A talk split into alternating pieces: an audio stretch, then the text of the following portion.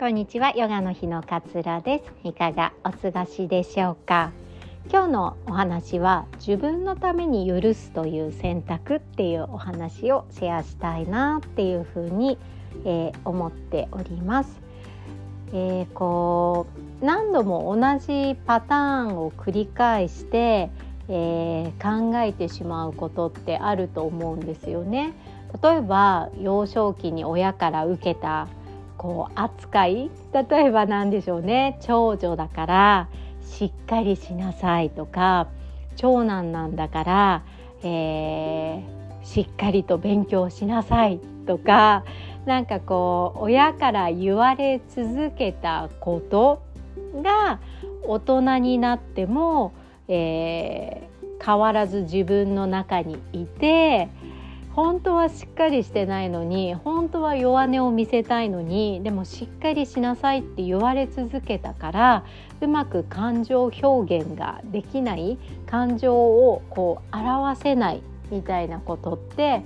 あると思うんですよね。昔やられた嫌な思い出みたいなこととかもなんかあのうまく自分の中で感情を消化できていないからいつも同じパターンでまたそのことを思い出しては、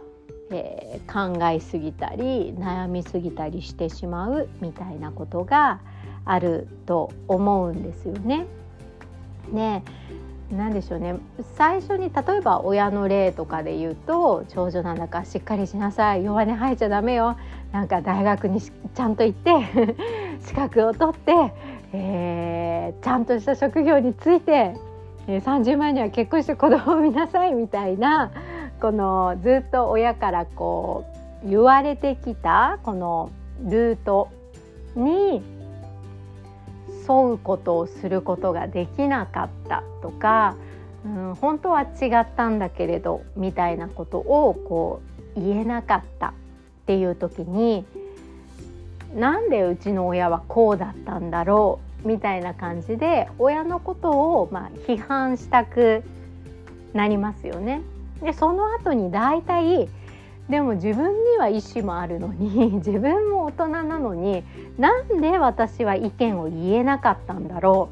う？どうしてどうにもすることができなかったんだろうっていう自分を悔やむ方のジャッジメントも同時にこう出てくるんですよね。二重にそこに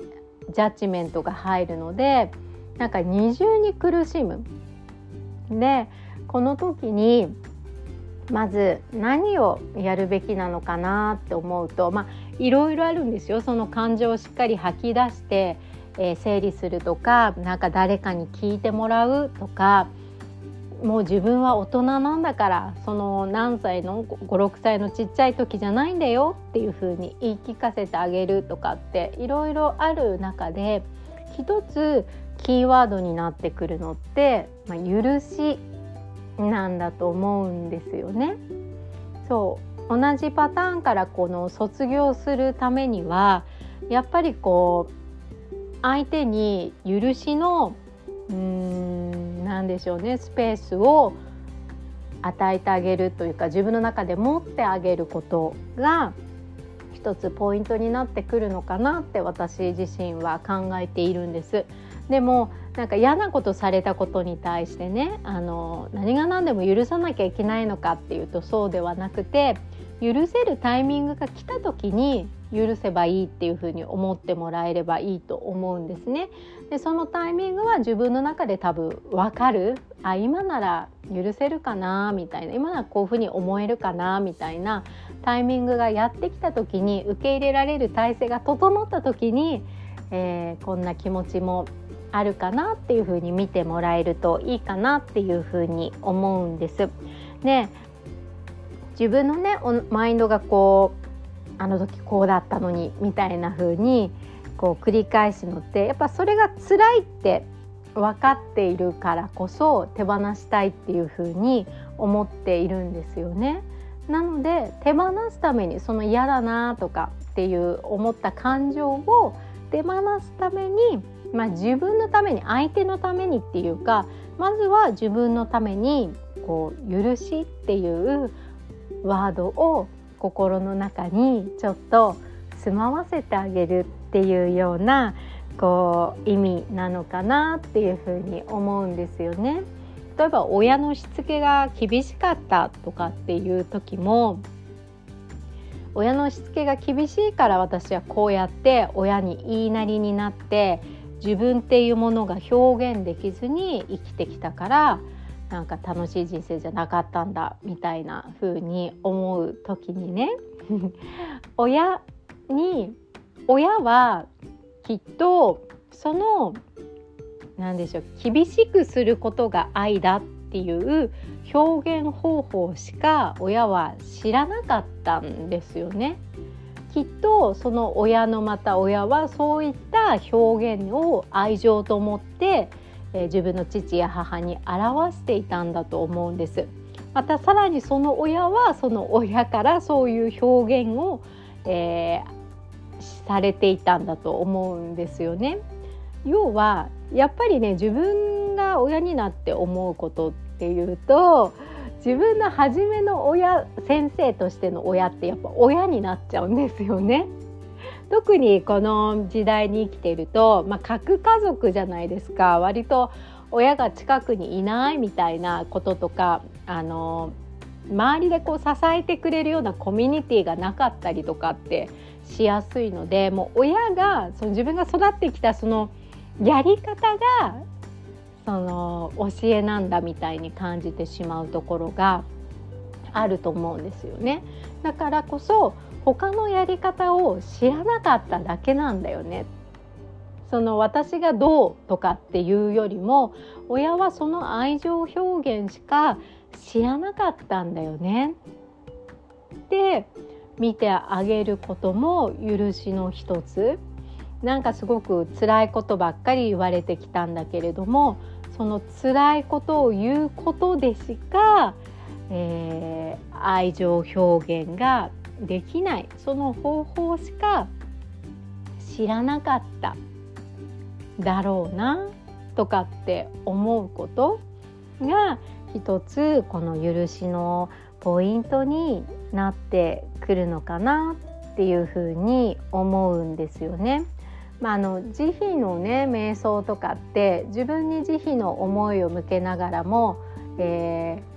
ー、どんどんあれって広めていくんですよね。自分の身近な人も幸せでありますように自分と関係ない人も幸せでありますように自分が嫌いな人も幸せでありますように自分のことを嫌っている人も幸せでありますようにって言って慈悲の輪を広げていくっていうのが慈悲の瞑想。としてねあるんですけれどもあの検索していただけるとワードが出てくると思うんですが、まあ、その一つで慈悲の輪をこう広げていくことによって最終的には自分がこう満たされてくるっていうようなこう感覚なのかなっていうふうに思うんですよね。何度も繰り返してしまうもし思考があったとしたのであればちょっと許しっていうワード？あの今すぐじゃなくてもいいのでどこかで許すタイミングが来るのかもしれないなぐらいでも最初はいいと思うのでそんな風にこう捉えていくとまたその思考との向き合い方っていうのもこう変わってくるんじゃないのかななんていうふうに思いまして今日はこんなお話をシェアさせていただきました。いつも聞いてくださり本当にありがとうございます、えー、ウェルビー指導者養成講座11月からね開講しようしていきますので気になっている方はチェックしてください。あと思考とね自分の思考とこう向き合っていきたい。改めて。で変えていきたい。いつもなんか生きづらさを感じていたり、うん、いつもなんか悩んじゃったりいつも辛いなってどこかで思っている自分を変えていきたいっていう方のためにワンツーワンのねマインドフルネスのこうセッションプログラムっていうのを作っております。私と1対1でねこの思考に向き合っていく時間をたっぷりとっていきたいなっていうふうに思っております。受けてねいただいている方からはこう毎回ねあのこんな思考があったんだって気づかされましたとか、あの気持ちがすごく楽になりましたとか実際にやるべきことが見えてきましたみたいなね言葉もたくさんいただいています。ぜひこう変わりたいなと思ったその瞬間が、うん、一番大切だと思うのでその思いを大切にしていただきたいなっていうふうに感じます。あの気になってる方はね URL も貼っておきますので是非体験の方体験プログラムの方にも、えー、お待ちしております。では今日もあなたらしい穏やかな一日をどうぞお過ごしください。さようなら。